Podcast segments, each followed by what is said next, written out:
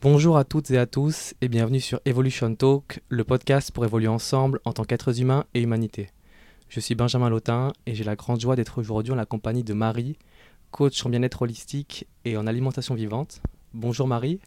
Bonjour Ben. Merci d'avoir accepté mon invitation. Avec grand plaisir, merci de m'avoir invité aussi pour parler ensemble euh, de choses inspirantes.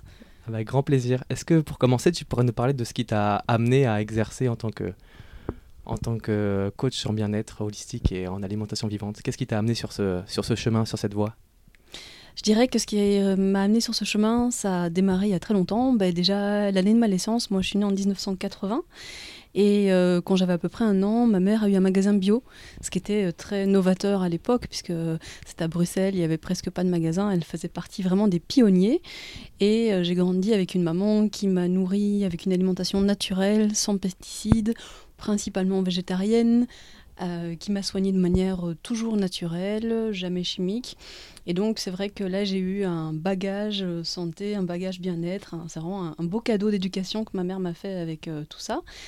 Et après, entre la vingtaine et la trentaine, j'ai continué sur la voie d'une alimentation la plus saine possible. En tout cas, c'était naturel et bio. Mais j'étais pas aussi pointue en nutrition qu'aujourd'hui.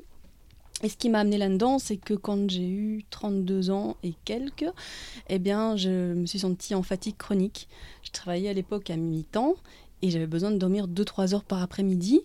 Et au bout de trois semaines, je me suis dit, bon, des fois on est un peu fatigué, on peut avoir euh, besoin d'une période de récupération, mais si ça dure plus de trois semaines, il y a un moment, ça devient quand même étrange. Je me suis posé les bonnes questions, je me suis rendu compte que j'étais en fatigue chronique. Et un jour, j'ai été euh, attirée comme un aimant par un livre dans un magasin bio bruxellois qui s'appelle Tan, près de la place du Châtelain.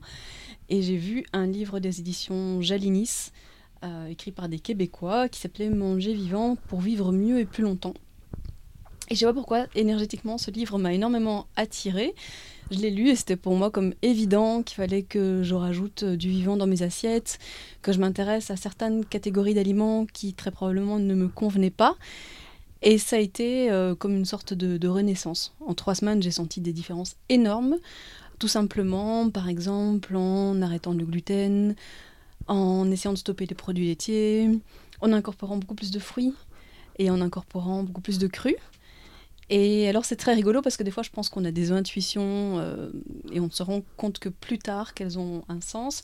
Parce qu'à la vingtaine, je, suis quelqu'un qui a beaucoup d'imagination, je suis taureau, j'ai les pieds sur terre mais la tête dans les étoiles. Et je me disais, euh, ah là là, si, je, si on me demandait de choisir une catégorie d'aliments parce que j'étais sur une île déserte et que j'aurais pas le choix, plus de choix au niveau alimentaire, qu'est-ce qui me ferait plaisir? Et je me disais, ben, fruits. J'avais aucune idée qu'on pouvait se nourrir que de fruits par exemple. C'est pas mon cas aujourd'hui, je suis pas fruitarienne ou quoi, mais je sais qu'on peut se nourrir que de fruits. Il y a des gens qui le font de par le monde. Mais à l'époque, je le savais pas. Et j'avais déjà cette attirance. Et c'est finalement qu'une petite dizaine d'années plus tard que j'ai découvert ça. Et qu'après, ça m'a euh, tellement changé, euh, ça m'a guéri de ma fatigue chronique. Je me suis rendu compte qu'il y avait plein de petits bobos considérés comme normaux par la majorité des gens.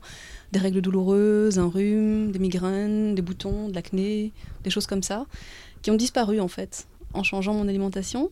Ça a été un tel waouh que je me suis euh, passionnée euh, pour euh, me former en autodidacte, faire des formations privées, expérimenter, lire, chercher. Et quelques années après, j'ai commencé à en faire ma profession, passion. Pendant quelques années, ça a été pour, pour une entreprise qui m'a employée en ce but. Et voilà, aujourd'hui, ça prend d'une toute autre tournure. Et aujourd'hui, alors du coup, qu'est-ce qui, euh, ça, dans, ton activité, il y a une, une, évolution avec le temps, avec toutes tes formations, tu as eu une, une évolution de toutes ces différentes prises de conscience qui t'ont mené à aujourd'hui proposer un autre type de service? Oui. Euh, ce que je pense important de préciser avant de, parler de ça, c'est que hum, quand j'ai découvert l'alimentation vivante et donc principalement crue, euh, je me disais euh, qu'il hum, fallait peut-être probablement manger 100% cru pour être dans cette dynamique pour avoir les résultats. Et je me faisais un peu une pression de manger 100% cru, en tout cas au début, la première ou la deuxième année.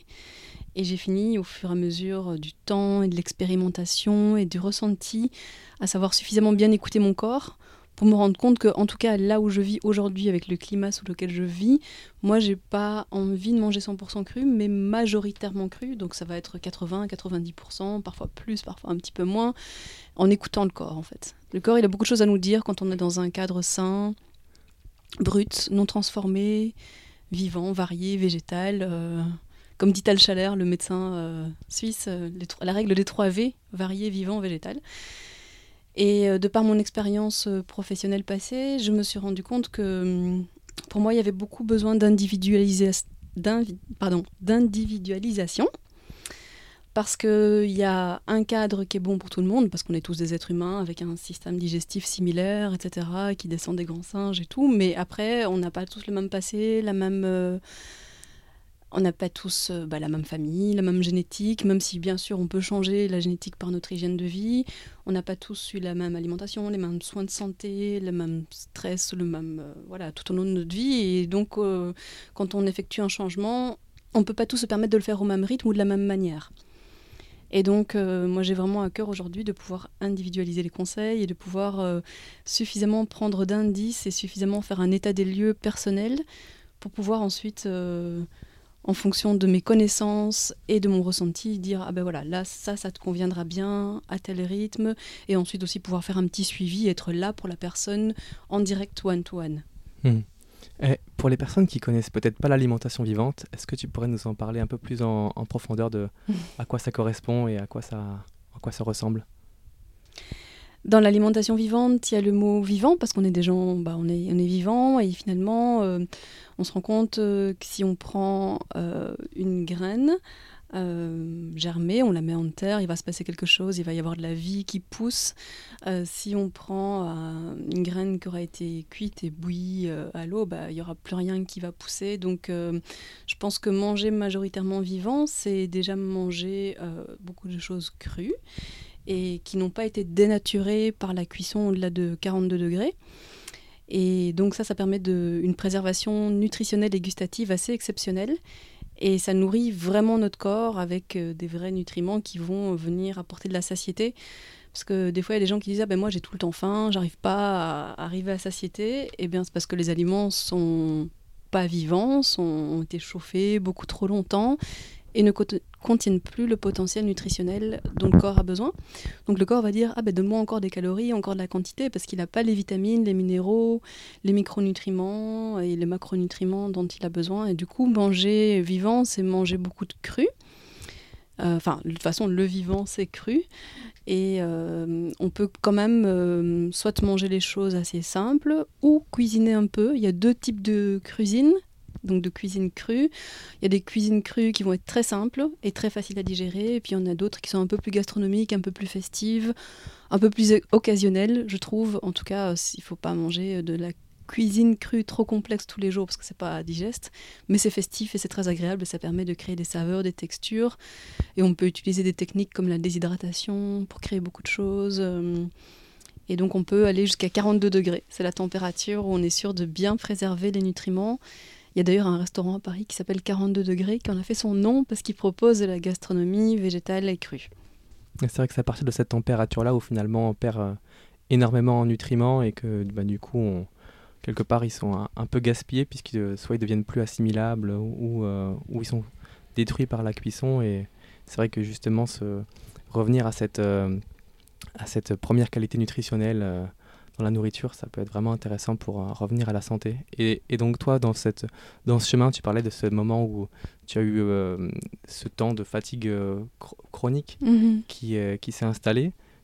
Avec les changements que tu as mis en place, il y avait peut-être d'autres changements que, que ceux d'alimentation aussi, ou il y avait que, que celui-ci? Au début, ce n'a été que l'alimentation, mais une fois qu'on met un pas là-dedans, on se rend compte d'autres choses Enfin, on est beaucoup plus clair avec nous-mêmes sur ce qui nous convient encore ou ce qui nous convient plus, parce qu'on donne à notre corps un cadre beaucoup plus naturel. Et donc, euh, on remarque d'autant plus euh, si le cadre de vie ne nous convient pas, si on a trop de stress, si euh, la ville nous convient encore, où il y a beaucoup de choses où on se rend compte tout d'un coup, ah oui, je vis peut-être depuis 20 ans en ville, mais est-ce que ça me convient encore? Je vis dans une ville où il y a peu de soleil, est-ce que ça me convient encore? Donc finalement, ça amène d'autres choix de vie. Et moi, personnellement, j'ai quitté une grande ville du Nord, bah, Bruxelles, il y, a, y a 7 ans déjà. Donc ça a amené beaucoup de changements finalement aussi dans la vie en parallèle. Et donc c'est plein de, plein de choses en fait. Souvent, y a, quand on change d'hygiène de vie ou on change de, de, mode de vie, on commence par quelque chose et puis souvent il y a d'autres changements qui se mettent en place lorsqu'on peut-être lorsqu'on commence à se prioriser dans, dans sa santé. C'est peut-être une, des choses aussi qui s'est euh, mis en place dans ton parcours, ce, choix de d'abord euh, soit avant le avant quelque avant le peut-être l'activité professionnelle ou avant euh, enfin se faire passer en priorité d'abord. C'est un, un, un, élément de ton chemin aussi? Oui, et on se rend compte aussi qu'il n'y a pas que l'alimentation, mais qu'il y a vraiment l'hygiène de vie globale. Euh, quelqu'un qui mangerait parfaitement, entre guillemets, euh, bio, majoritairement végétal, cru, si cette personne dort pas suffisamment et puis est tout le temps stressée, il y aura quand même encore d'autres problèmes qui vont rester parce qu'il n'y a pas que l'alimentation qui joue, mais il y a aussi l'hygiène de vie globale. Et donc, il y a d'autres axes hyper importants comme le sommeil, la gestion du stress, l'activité physique, euh, le développement personnel aussi, pour euh, chercher euh, des voies de vie beaucoup plus épanouissantes. Hmm. C'est toute une, toute une, en fait, c'est toute une variété de, de choses qu'on peut proposer pour améliorer son hygiène de vie sur différents plans et on peut les quelque part choisir de, de changer peut-être certaines choses dans son alimentation ou au niveau de l'activité physique ou du sommeil et puis en fait on peut on a plusieurs facteurs ou un peu comme une balance où on a plusieurs euh, rééquilibres à trouver euh, mm. qui peuvent être intéressants. Oui, moi je sais que si je dors pas suffisamment, si je fais plus de sport pendant euh, dix 10 jours, et si je remange un peu moins vivant, tout de suite tu sens la différence en fait. Il y a ton corps qui te rappelle à l'ordre, t'as pas besoin d'y mettre trop de mental, tout de suite tu te sens mais tellement différent, beaucoup moins d'élan, beaucoup moins de joie, beaucoup moins de vitalité, que tout de suite. Euh, c'est bien par contre d'expérimenter et de sortir un peu du chemin qu'on l'on s'est tracé. Comme ça, on sait pourquoi on le fait. Ça nous fait des piqûres de rappel. Mm. Et il n'y a pas d'erreur, il n'y a pas de mauvais choix. Euh, finalement, c'est juste des expérimentations qui permettent. Euh, moi, je dis toujours à quelqu'un qui fait un, écart, c'est pas grave en fait. Ça permet de ressentir qu'est-ce qu'apporte cet écart au corps et comment tu te sens en fait quand tu manges telle catégorie d'aliments. Et c'est cette expérimentation qui permet après de faire les bons choix pour nous. Mm. C'est vrai que souvent, euh, euh, pour être dans ce milieu-là comme toi, euh, lorsqu'on des personnes font un écart, il y a souvent une grosse culpabilité qui est présente et qui, quelque part, va en, plus être encore plus néfaste pour la, santé de la personne et pour son organisme, en fait. Et puis, je trouve intéressant, comme tu le dis, de, de proposer une voie, c'est-à-dire une direction vers laquelle tendre, et puis après après, tout en douceur, lorsqu'on a envie de, se, faire des écarts, bah, on les fait en pleine conscience, avec, en prenant le plus de plaisir à les faire et puis euh, pour après encore mieux apprécier notre hygiène de vie qui nous qu'on a trouvé et qui nous convient le mieux. Hmm. Et c'est vraiment, je trouve ça vraiment chouette. ouais, je te rejoins sur le fait de, de, de, de savourer, d'accepter pleinement, de faire de temps en temps un petit écart festif ou quoi. Parce que finalement, si on se stresse et si on se culpabilise parce qu'on le fait, on se fait double mal.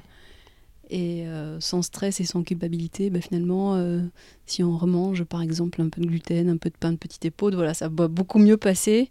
Il n'y a rien qui est interdit au final, c'est juste euh, qu'est-ce qui nous convient, qu'est-ce qui nous convient pas, comment on se sent avec ça et qu'est-ce qu'on veut atteindre comme objectif de bien-être et de connaissance de son corps. Et c'est vrai que ça peut être intéressant au début lorsqu'on a envie d'emprunter ce chemin d'être conseillé parce que c'est vrai que quand on s'intéresse par exemple à tout ce milieu-là, peut-être qu'il y a des personnes qui nous écoutent et qui ne savent qui se disent le gluten, en quoi c'est néfaste pour moi, les produits laitiers, en quoi ça peut être, euh, mm. ça peut être gênant pour moi? Et euh, ça peut être intéressant justement d'être accompagné et puis de, d'aussi faire l'expérience de, de, justement de ces aliments-là et de voir qu'est-ce, que, qu'est-ce qui se passe dans le corps lorsqu'on les consomme ou non. C'est aussi tout, tout, ça que tu partages lors de tes accompagnements. Euh. Ça permet de gagner beaucoup de temps aussi et finalement euh, d'être rassuré. Je vois que les gens, ils aiment bien pouvoir poser toutes leurs questions, être rassurés sur ce qu'ils font. Euh, et puis parfois, on trouve tellement de tout et son contraire en nutrition que les gens sont bombardés d'informations, surtout maintenant à l'heure d'Internet, et ils savent plus exactement quoi faire. Ça, ils, sont, perdus en fait. C'est ce que je peux comprendre? Il y a trop d'infos et trop d'infos tue l'info. Donc finalement, est-ce que c'est vraiment bon de manger sans gluten même si on n'est pas allergique? Euh, Qu'est-ce que c'est l'intolérance? Quels peuvent être les symptômes de l'intolérance? Et les symptômes d'une intolérance au gluten, ça peut être très varié. Il y a des gens, ça va se manifester avec des problèmes de peau. Il y en a d'autres qui vont être fatigués. Il y en a d'autres qui vont être constipés. Il y en a d'autres, euh, ils vont être, euh, vont avoir envie de dormir voilà, pendant trois heures après avoir ingéré du gluten. Il y en a d'autres qui vont avoir des règles douloureuses, puis ils se rendent compte que bah, en arrêtant le gluten, les règles, on les sent à peine passer parce que le corps retrouve son fonctionnement normal et originel euh, en donnant une bonne alimentation, une bonne hygiène de vie, mais en le faisant bien. quoi. Hmm. Et, et, pour les produits laitiers, vu qu'on l'a mentionné, est-ce que tu peux nous en parler un petit peu aussi? Oui, moi j'ai adoré euh, le fromage. C'était vraiment. C'est toujours intéressant aussi de se demander euh, quelle catégorie d'aliments on a le plus de mal à se passer, parce que ça nous informe beaucoup sur le type de toxines que notre corps a principalement et qu'on doit pouvoir euh, éliminer en s'aidant de certaines cures de détox. Et moi, je sais que par exemple, ce qui a été le plus dur, bah, c'est le pain et le fromage. Et bah, donc, je sais que moi, quand j'ai expérimenté de ne plus manger de fromage, euh, j'avais beaucoup d'acné, même jusqu'à la trentaine. Et là, aujourd'hui, bah, je viens d'avoir 41 ans hier. et j'ai pas du tout euh, de problème d'acné, euh, sauf si je refais un écart. Mais voilà, on peut dire qu'au niveau de ma peau, ça s'est vachement bien stabilisé. Et les produits laitiers, en fait, souvent les gens pensent que c'est indispensable pour la santé, pour le calcium.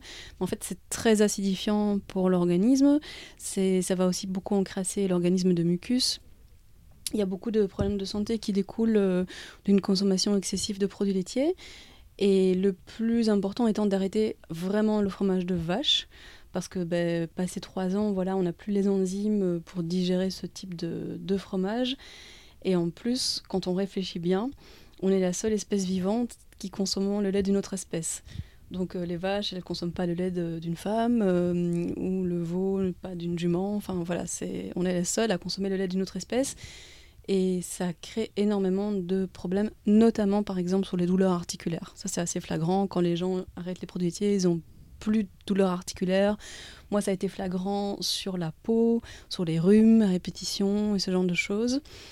Et euh, voilà, si on a envie de se faire plaisir, il ne s'agit pas non plus de tout arrêter. on peut se faire plaisir, mais on sait aussi ce que ça va avoir comme conséquence, entre guillemets. On peut très bien aller vers des hum, produits laitiers de plus petits animaux, comme le chèvre ou le brebis, qui ne sont pas pasteurisés, ou encore mieux vers des fromages végétaux. Et maintenant, euh, il existe des merveilles euh, à faire ou à acheter tout fait euh, à base d'amandes, de cajou, de coco. Il y a des belles textures, vraiment. Moi, j'aime beaucoup, par exemple, une marque parisienne qui s'appelle J Joy. On commence à les trouver, déjà le nom est magnifique, et puis on commence à les trouver en magasin bio, en biocop. Et ça ressemble vraiment physiquement à un fromage. Et puis on peut se faire très très plaisir. c'est un régal, quoi. Voilà, quand les gens. C'est une excellente transition arrêter certaines catégories d'aliments, ça ne veut pas dire euh, être dans une alimentation qui n'est pas plaisir, bien au contraire. Et pour ça, c'est bien euh, au début de passer par des recettes un peu plus travaillées ou d'aller faire le test, d'aller dans un restaurant cru et de voir bah, combien c'est bon. Parce que c'est vrai qu'on peut se dire, euh, ah ben en fait, se tourner vers plus de cru, mais on peut manger quasiment plus rien, alors qu'il y a tout un panel de choses qui peuvent se faire. Est-ce que tu peux nous en présenter quelques-unes peut-être de, ces choses qu'on peut cuisiner alors, ce qui va être euh, le plus impressionnant et, similaire à la cuisine classique, ça va être de faire euh, des lasagnes euh, de courgettes, des spaghettis de légumes. Ça, c'est fantastique. Il existe une petite machine qui s'appelle un spiralizer. Puis c'est avec des lames qui ont trois différentes épaisseurs. Puis on peut faire des spaghettis de courgettes, de concombres, de carottes, de betteraves, de panais, de racines de persil. Enfin, voilà, c'est le, tant que le légume est cylindrique et dur, on peut faire euh, voilà, beaucoup de spaghettis de légumes qu'on peut manger cru, mais qu'on peut aussi passer à la vapeur avec un outil euh, qui cuit à la vapeur douce, par exemple, en hiver, quand on a envie de manger un peu chaud, un peu réconfortant.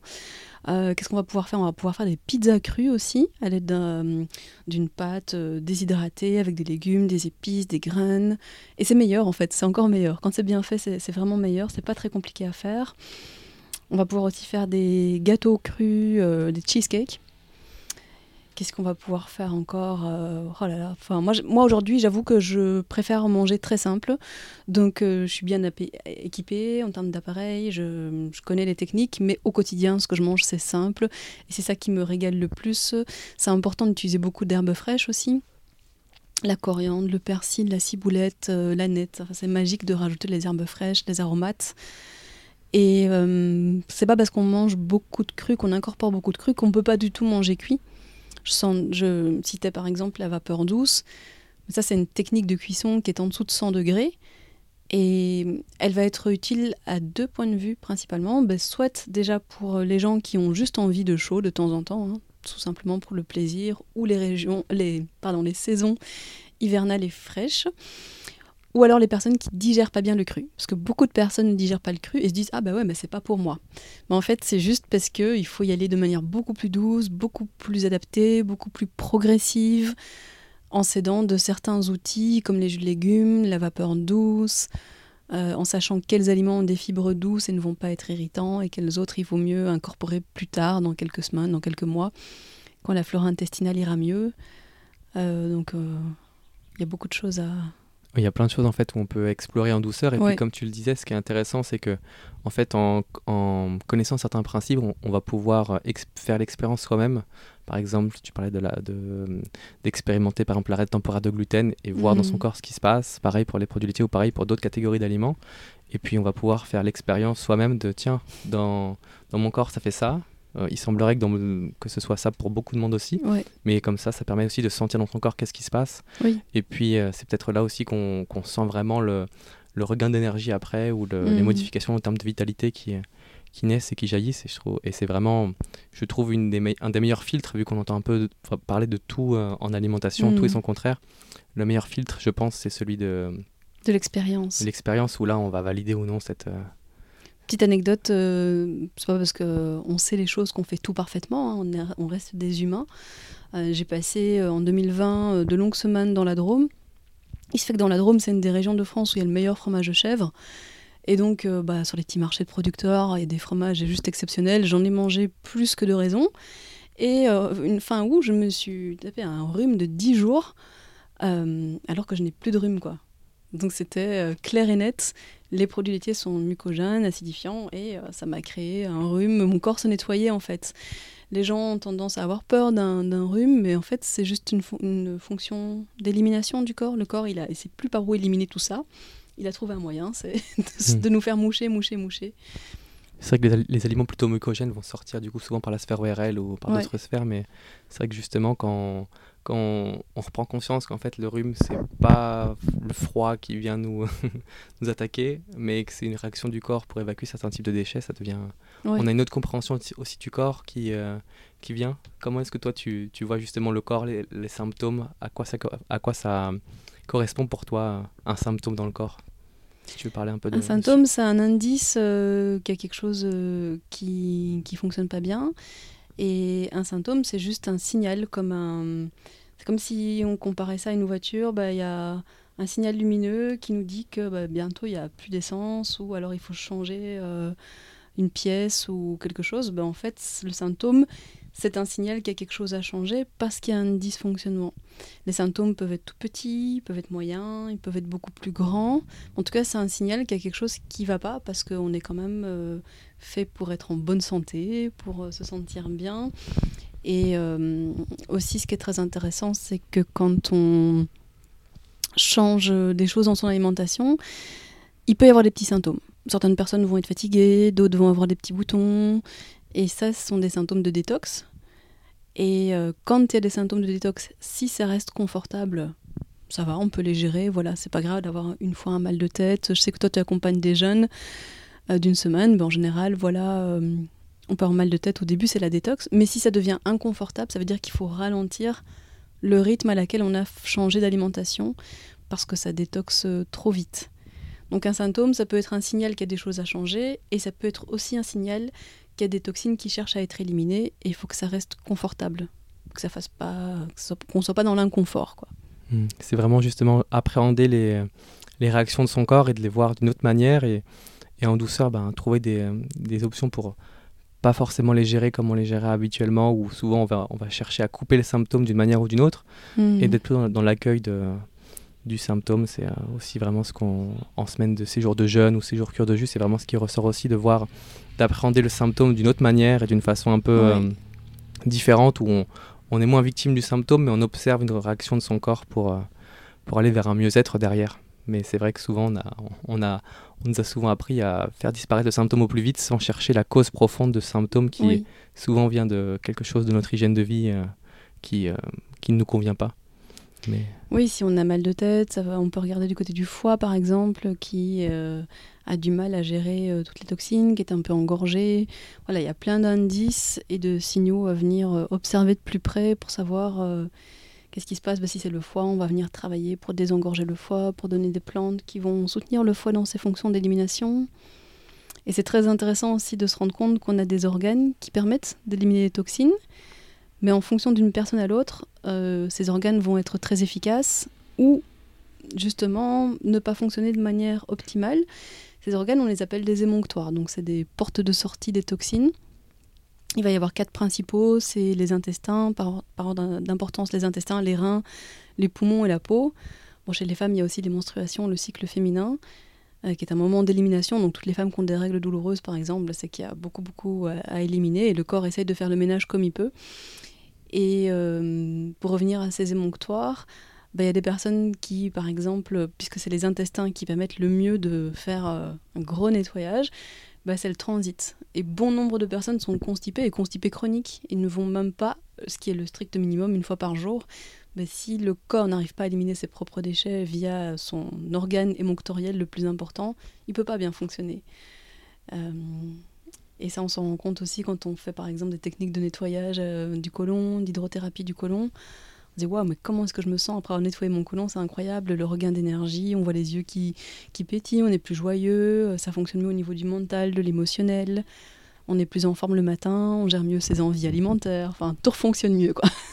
Et puis on a souvent après ce regain de vitalité qu'on peut avoir, on a, aussi envie de mettre euh, euh, notre vitalité au service d'autre chose, que ce soit par exemple de soi-même comme de l'activité physique ou, autre, ou pour ses propres aspirations. Souvent le, les changements qu'on va enclencher dans son hygiène de vie vont apporter plus de vitalité lorsqu'on fait les bons changements.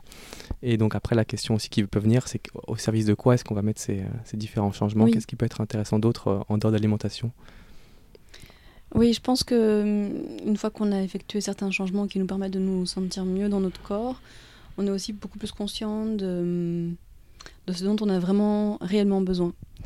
Euh, et c'est intéressant aussi d'aller s'interroger. Euh, L'année passée, j'ai eu l'occasion de faire un coaching de 10 séances avec euh, quelqu'un qui m'a coaché. Mais ça, c'était plus sur le bien-être, euh, développement personnel.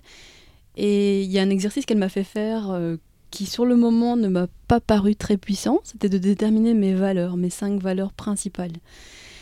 Et en fait, elle m'a dit, tu verras, cet exercice est extrêmement puissant. Euh, parce qu'en fait, une fois que tu as déterminé tes valeurs, s'il y a quelque chose dans ta vie qui t'arrive qui n'est pas aligné avec ces valeurs, tout de suite, tu sais si cette chose a encore sa place ou pas. Et si on n'est pas conscient de nos valeurs, une valeur, ça peut être la liberté, ça peut être le contact avec la nature, ça peut être euh, plein de choses en fait. Ça peut être l'honnêteté, ça peut être euh, voilà. Il y a plein de choses qui sont des valeurs et on se rend mieux compte si on y est vraiment connecté ou s'il y a des choses à, à changer. En fait, c'est après le ménage euh, physiologique, il y a aussi un ménage, disons, plus psychologique, émotionnel, mental. Euh, d'ailleurs, euh, il y a une naturopathe euh, française que j'apprécie beaucoup, avec qui j'ai fait une semaine de formation au niveau professionnel, c'est Irène Grosjean. Elle explique de manière très terre à terre pourquoi on peut être de mauvaise humeur ou de bonne humeur. Parce que dans notre corps, on a la lymphe, qui est un liquide. On a deux liquides principaux, le sang et la lymphe. Et cette lymphe, déjà, elle est censée circuler. Euh, mais elle ne circule que si on est actif, que si on bouge. Si on est trop sédentaire, elle stagne. Et vu qu'elle est chargée d'éliminer les déchets au niveau des ganglions lymphatiques quand elle circule, puis d'amener les bons nutriments aux cellules, si elle stagne, bah, en fait, nos cellules stagnent dans un liquide qui n'est pas suffisamment propre. Et nos anciens, nos grands-parents, il y a très longtemps, appelaient ce liquide les humeurs. Et, donc, euh, euh, le liquide lymphatique, c'est les humeurs. C'est un autre nom, c'est un synonyme de liquide lymphatique. Et si celui-ci est chargé et sale, eh ben, euh, voilà, on va être de mauvaise humeur. Si on nettoie bien son organisme, on va être de bonne humeur, on va se réveiller joyeux. Euh. D'ailleurs, un exemple flagrant, c'est euh, deux sportifs crudivores qui m'inspirent beaucoup, Mimi et Jackie, qui ont un centre d'entraînement sportif, de détox, de bien-être à Tenerife. Et quand on regarde leurs vidéos, ils sont tout le temps joyeux. Ça, c'est un exemple euh, assez euh, marquant de ce que c'est euh, d'avoir suffisamment bien détoxiné son corps et donner l'alimentation qui lui convient, en fait. C'est vrai qu'on porte souvent l'accent sur le sang et les marqueurs sanguins, mais on, en règle générale, on, s'intéresse assez peu à la lymphe et à ce liquide-là qui est vraiment essentiel pour euh, plein de fonctions, mmh. que, ce soit, au niveau de l'immunité ou d'autres. Et, et c'est vrai que justement repenser un petit peu, bah, tiens, comment est-ce qu'on peut dynamiser, enfin faire circuler mieux la lymphe et donc pour mieux évacuer les déchets. Donc il y a l'activité physique, tu en parlais, il y a aussi certaines formes de massage qui peuvent être intéressantes. Oui. Mais c'est vrai que cette, cet accent-là qui est un peu oublié, il est vraiment intéressant à aller explorer justement. et on découvre, on peut aussi être amené à découvrir d'autres. Euh, tu parles un peu tout, à l'heure des organes émonctoires, de ces. apprendre à comprendre les fonctions de nos différents organes, c'est aussi une quête euh, et une, euh, une, dimension qui peut être intéressante à, à explorer, à, où on peut avancer à l'intérieur de justement bah, prendre conscience qu'on a un corps, de à peu près comment il fonctionne. De, on, vit un peu moins dans l'inconscience dans quelque part aussi quand on mmh. observe ce qu'on qu'on mange, quand on observe les, les différentes réactions qu'on peut avoir après une bonne nuit de sommeil, après de l'activité physique, on peut euh, engranger une forme d'expérience, une connaissance de soi qui peut aussi aller, aller un peu plus loin, comme tu parlais, sur euh, les valeurs ou sur aussi le, le changement et l'écoute de soi. C'est aussi quelque chose d'important, mmh. euh, selon toi? Énormément, oui, oui. C'est très important de s'écouter parce que finalement, ben, l'intuition, quelque part, ou les, les, les, les, intuitions, les instincts que l'on peut avoir, c'est un peu notre cœur ou notre esprit qui nous guide. Au plus on l'écoute, au plus il va parler, au plus on l'écoute pas, au plus il va se taire, et on peut passer à côté de, de choix qui peuvent vraiment beaucoup nous épanouir. L'intuition, c'est... Euh, tu, tu, présentes ça, tu, présentes ça, comment en fait? C'est quelque chose qui nous vient en tête de manière vraiment euh, spontanée C'est euh, Comment est-ce qu'on différencie par exemple peut-être une pensée de ce qu'on considère être l'intuition? Ça c'est difficile à expliquer. Euh, dans ton expérience à toi, dans ton ressenti, comment est-ce que tu fais pour écouter au mieux ton, ton intuition dans ton quotidien? Bah, Je pense déjà qu'il n'y a pas de mauvais choix parce qu'on est tous amenés à faire des expériences. Mais euh, quand je me retrouve confrontée à des choix, j'essaye d'écouter à l'intérieur de moi euh, et de me poser la question dans ce cas-là, qu'est-ce que, que choisirait ton mental, Marie? Et dans cette même situation, que choisirait ton cœur? Je sais que mon cœur, il est relié intimement à l'intuition, et mon mental, par contre, il peut être déconnecté de l'intuition. Donc en général, quand un choix est difficile à faire, c'est bien de se connecter à ses valeurs, de se dire, ben voilà, euh, mes valeurs, c'est ça, mais aussi de se poser la question, est-ce que c'est le mental qui me donne cette réponse ou est-ce que c'est le cœur? C'est un peu la voix du cœur, finalement, l'intuition. C'est le, la, prise de parole du cœur, c'est sa manière de s'exprimer qui est euh, reliée à notre âme, à notre mission de vie, à ce qu'on a besoin d'exprimer. Moi, je sais que j'ai toujours, par exemple, eu une bonne étoile. Et l'intuition, ça peut tout simplement être, tu sais, tu te balades seul dans la nature. Et tout d'un coup, tu as un chemin à gauche, un chemin à droite. Va savoir pourquoi tu prends celui de, droite, de droite alors que tu avais prévu de prendre celui de gauche. Et en fait, euh, bah, c'était mieux de passer par là parce qu'il y aurait eu un éventuel danger dans le chemin de gauche. Ça, c'est l'intuition, c'est écouter finalement. Mais il ne faut pas la taire parce que sinon, elle nous parle de moins en moins. Et on vit dans un monde où la suractivité, le fait qu'il y a toujours. Euh, toujours, euh, toujours quelque chose à faire, on peut jamais se permettre de rien faire. Ben, je pense que de vivre dans du bruit, de la pollution, de la proximité, c'est pas évident de retrouver son intuition dans ce cadre-là. Aujourd'hui, je suis passée en ville pour qu'on se rejoigne et je me disais, ouais, j'ai vécu tellement longtemps en ville, mais aujourd'hui, je pense pas que je serais. Alors, quand je dis capable, bien sûr, je serais capable de vivre en ville s'il le fallait, mais je n'ai plus du tout envie de vivre en pleine ville par exemple. C'est vraiment une, un retour à l'écoute de soi-même, finalement, peut-être une observation plus. Euh, une, une, attention plus posée sur bah, qu'est-ce qui se passe en moi, au niveau des pensées, au niveau de, de mon ressenti, et puis de cette écoute, de cette voix intérieure qui, qui nous guide vers nos, nos, aspirations et vers notre, euh, ce qu'on a le plus envie. Et c'est peut-être aussi une mmh. dimension qui peut être incorporée justement à l'alimentation, cette part aussi intuitive. Euh, elle est importante aussi selon toi, cette euh, écoute au niveau de, du choix alimentaire, de vers quel type d'aliment peut être plus, le plus attiré? Oui, elle est euh, très très importante. Alors, elle peut prendre un peu de temps en fonction des personnes, des expériences, du vécu passé, mais hum, ça fonctionne très très bien cet instinct alimentaire quand on est dans un cadre sain et majoritairement vivant. Donc euh, ça va fonctionner principalement avec les fruits, les légumes, les oléagineux, les algues, euh, tous les produits un peu bruts, naturels, non transformés. Dans ce cadre-là, notre corps, il va être, bah, tiens, un jour attiré plus par les bananes, l'autre fois par les fraises, par le citron. Voilà, notre corps nous parle et nous guide vers les aliments qui contiennent les nutriments dont on a besoin. Et il peut avoir une période où tu as envie de manger plein de bananes tous les jours, puis deux semaines après, tu n'en peux plus n'en manges pas pendant dix jours. Mais par contre, ça fonctionne pas avec le Nutella, les pancakes. c'est différencier la, enfin, le côté intuitif de l'alimentation dans ce qui nourrit et puis la pulsion alimentaire dans, dans ce, dont on sait qu'il va être plutôt encrassant pour l'organisme. Et bon, là, on sait que c'est plutôt mental et c'est moins de l'intuition parce que c'est bah, on sait que ça va apporter très peu à l'organisme d'un point Oui, c'est ça, c'est moins de l'instinct. Et euh, après, il faut un peu de temps aussi pour que les papilles gustatives euh, se réhabituent à des goûts beaucoup moins transformés, beaucoup moins stimulants. Et euh, je vois beaucoup de gens, par exemple, n'apprécient pas trop les jus verts au début et finissent par dire ouais mais comme c'est bon en fait je me régale.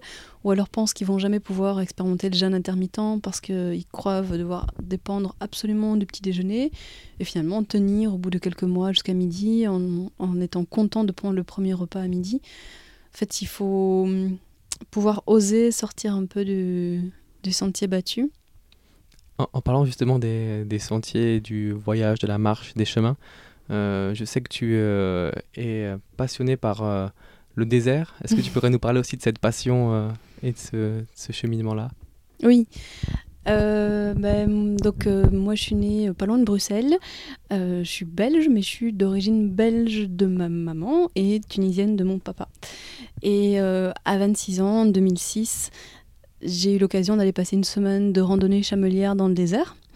Donc, qui dit randonnée dit marche et chamelière parce que les dromadaires sont là pour porter un peu la logistique, la nourriture, euh, les sacs, euh, voilà, ce genre de choses. Et euh, j'étais pas particulièrement attirée par y aller, étonnamment. Mais ma mère m'a proposé ce voyage en me disant qu'il allait me faire du bien. C'était aussi un voyage de développement personnel avec un outil qui est les constellations familiales. Et du coup, j'ai été parce que bah, j'étais toujours contente et curieuse de découvrir autre chose. Et c'est un voyage qui a vraiment changé ma vie, qui a été comme une renaissance. Et alors là, l'intuition a eu son rôle, puisque quand je suis rentrée, je ne vivais que pour y retourner. Donc je suis retournée euh, trois, quatre fois euh, en Tunisie à l'époque euh, le plus fréquemment possible. Et donc je suis retournée dans des voyages en désert qui m'ont permis de découvrir un peu plus cet univers, les gens. j'étais, je vivais que pour ça. Et je pense qu'à l'époque Ma mère, par exemple, aurait préféré que je sois plus curieuse de mon avenir professionnel ou de certaines formations que j'avais pu entreprendre. Mais elle m'a laissé faire, mais elle comprenait pas pourquoi euh, je voulais tellement y retourner plus aussi souvent. Elle me dit mais t'as déjà été une fois, c'est bon maintenant. Euh, allez, c'est ici à Bruxelles que tu dois construire ta vie, c'est pas là-bas. Et moi je me suis écoutée et finalement j'ai fini par euh, devenir accompagnatrice pour une association française qui organisait des randonnées chamelières, soit nature, donc euh, avec des adultes ou encore avec des parents qui venaient avec leurs enfants à partir de 6 ans. Et il y avait aussi des voyages de développement personnel, mais ça c'était d'autres accompagnateurs qui s'en chargeaient. Moi j'étais dans les voyages nature et j'ai dû aller une vingtaine de fois. Euh, tout confondu, ouais, peut-être 25 fois entre la Tunisie, un petit peu en Mauritanie, Jordanie, Maroc. C'est vrai que le désert m'a fascinée parce qu'il n'y a rien, mais tu as tout. euh, tu dors par terre sur un matelas, euh, sous les étoiles. Euh, il fait très chaud la journée, très froid la nuit. C'est des conditions qui sont pas forcément évidentes. Au début, tu dis ah ouais, je vais pas me doucher pendant une semaine. Comment ça va se passer moi qui aime ma douche et mon confort au quotidien? Et en fait, tu te rends compte que là-bas, loin de toute civilisation, tu te reconnectes vraiment tout de suite à toi-même. Ça se fait tout seul et tu es entouré euh, en général de populations, de chameliers qui sont tellement gentils.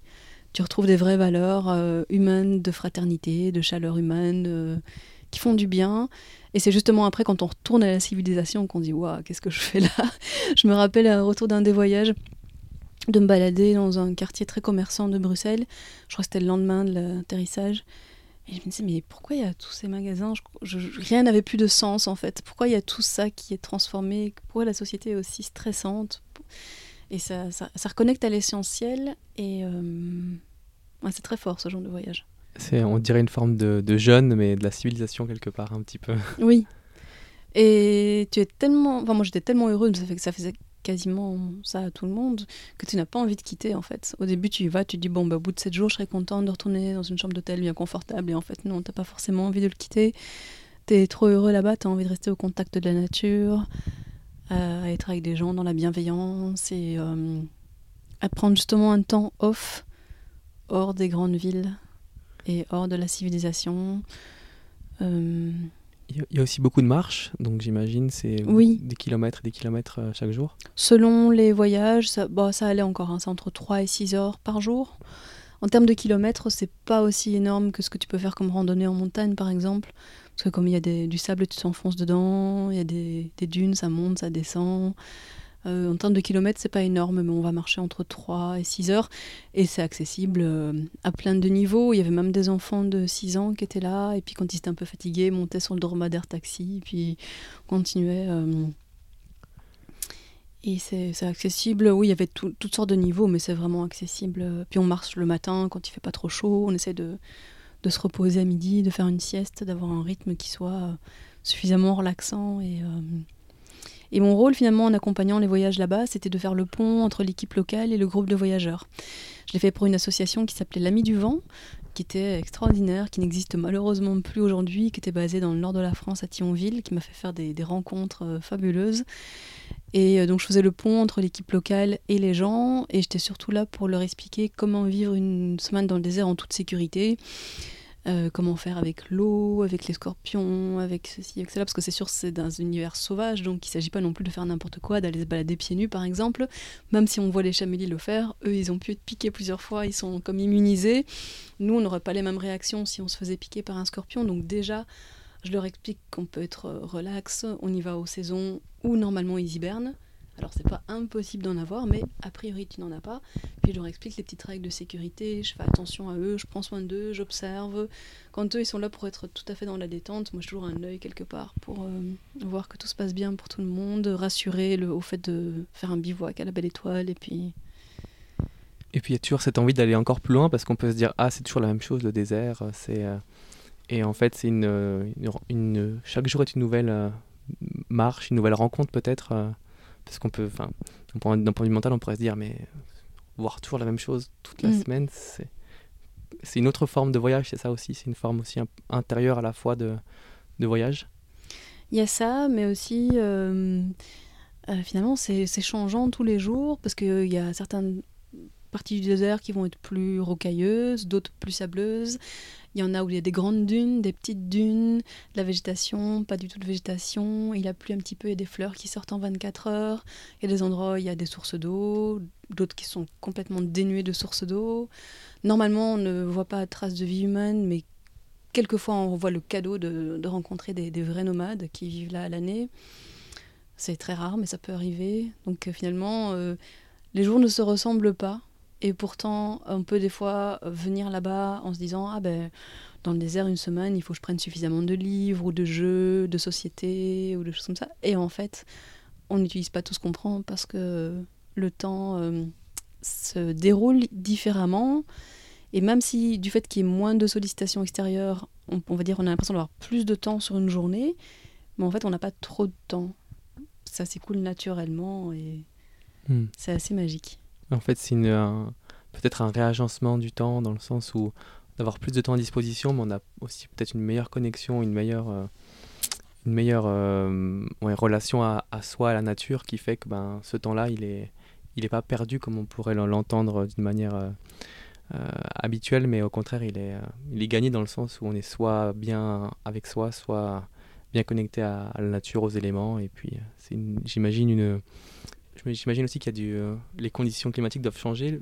Le, le, soleil, le temps, les nuits sont froides. C'est comment au niveau. C'est très changeant dans le désert ou c'est assez stable euh, tout ça? Les voyages pour se faire en sécurité, ils se font entre euh, fin octobre et début avril, voire fin avril maximum. Parce qu'on va dire qu'en mai, juin, juillet, août, septembre, il fait beaucoup trop chaud. Donc les températures sont pas viables. Puis en plus, quand il fait très chaud, il peut y avoir beaucoup plus de serpents et de scorpions qui n'hibernent pas. Donc il euh, faut vraiment y aller aux bonnes périodes.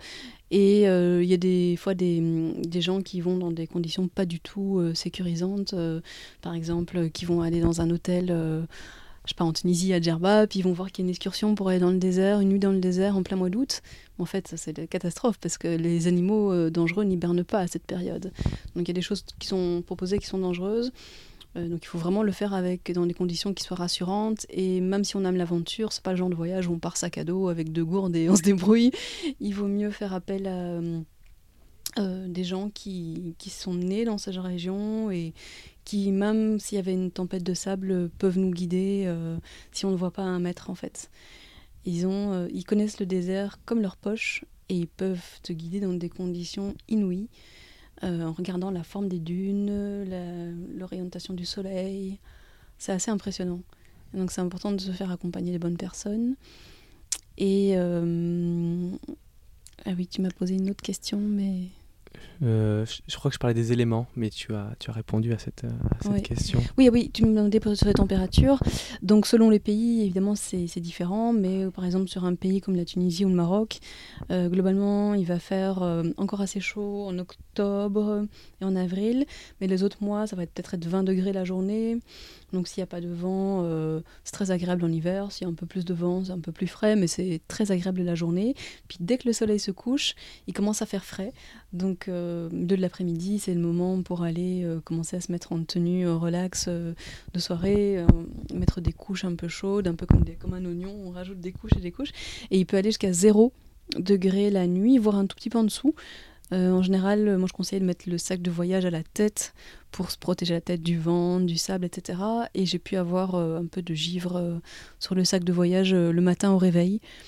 mais si tu es bien préparé, que tu mets suffisamment de couches de vêtements fins et chauds et que tu as un bon sac de couchage, voilà, il y a des couvertures en plus sur place, voilà, c'est tout à fait viable.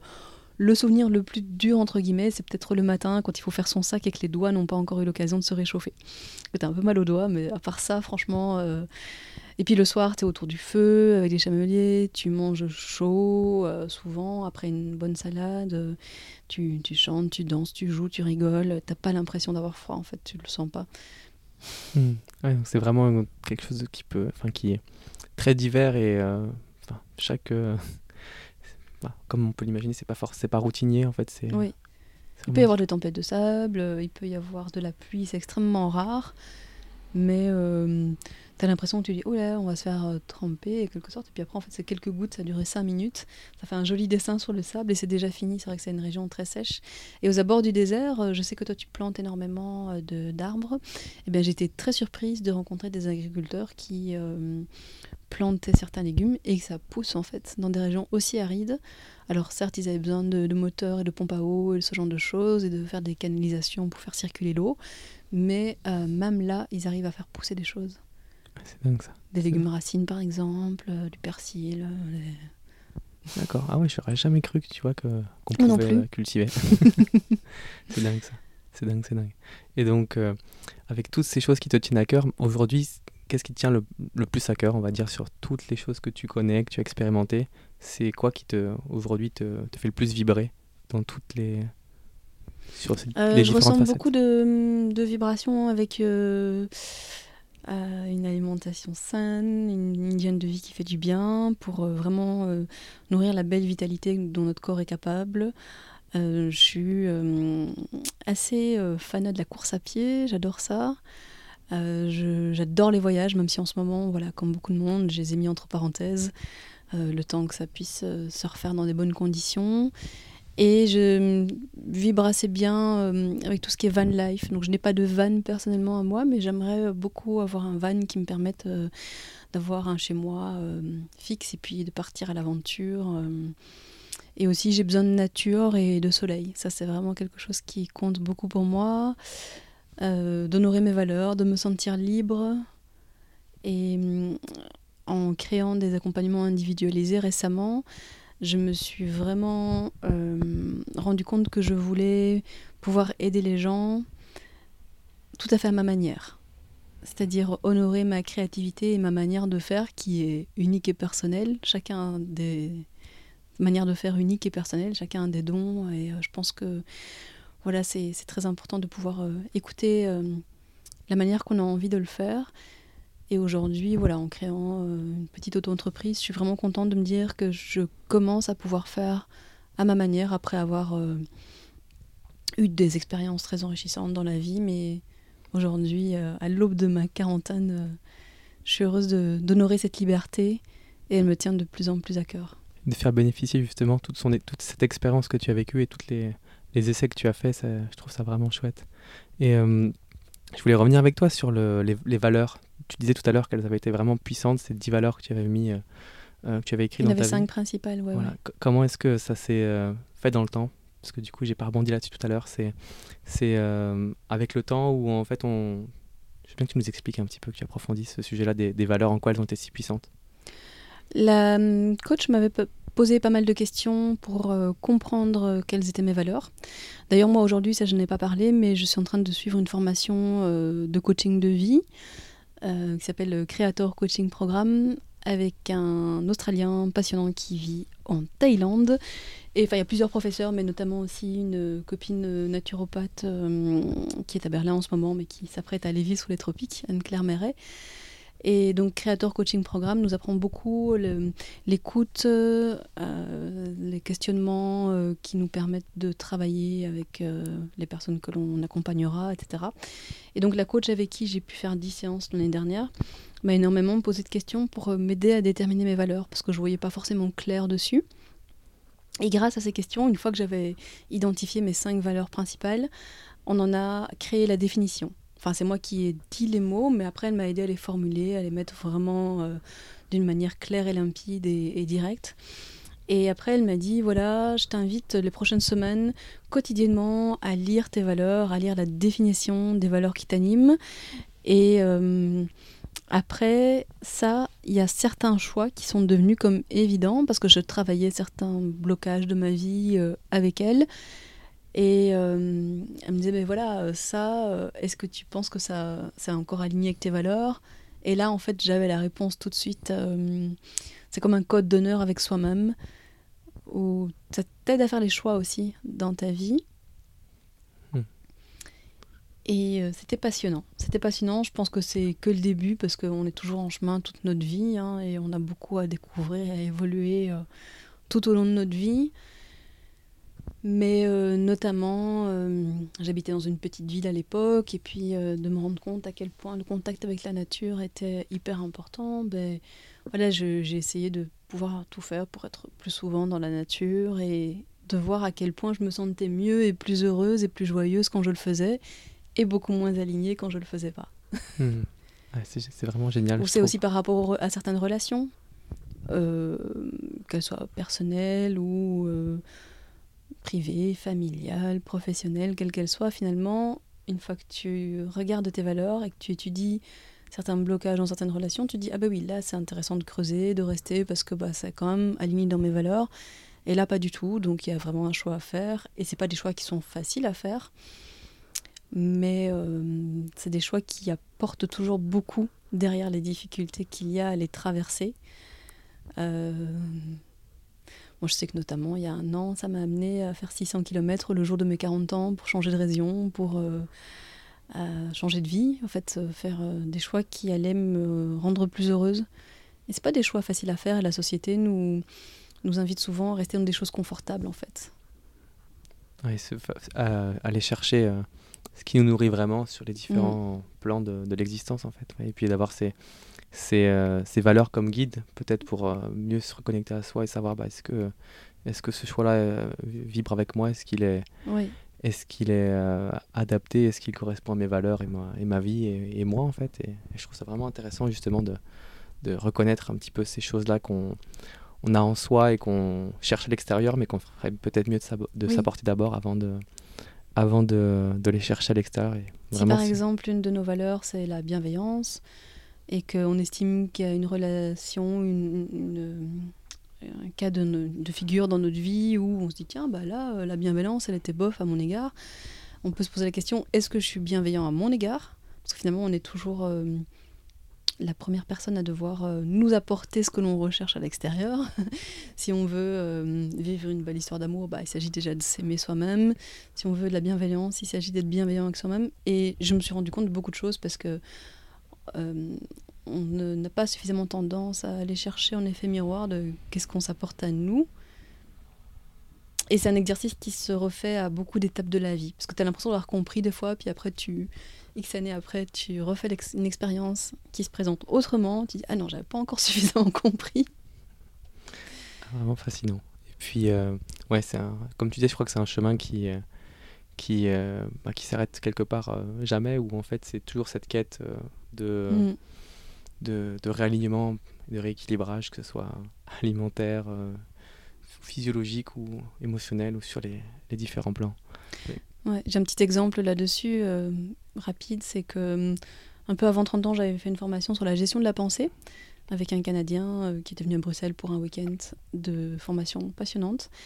Et j'avais très bien compris à quel point on était le réalisateur, l'acteur, le script de notre propre vie.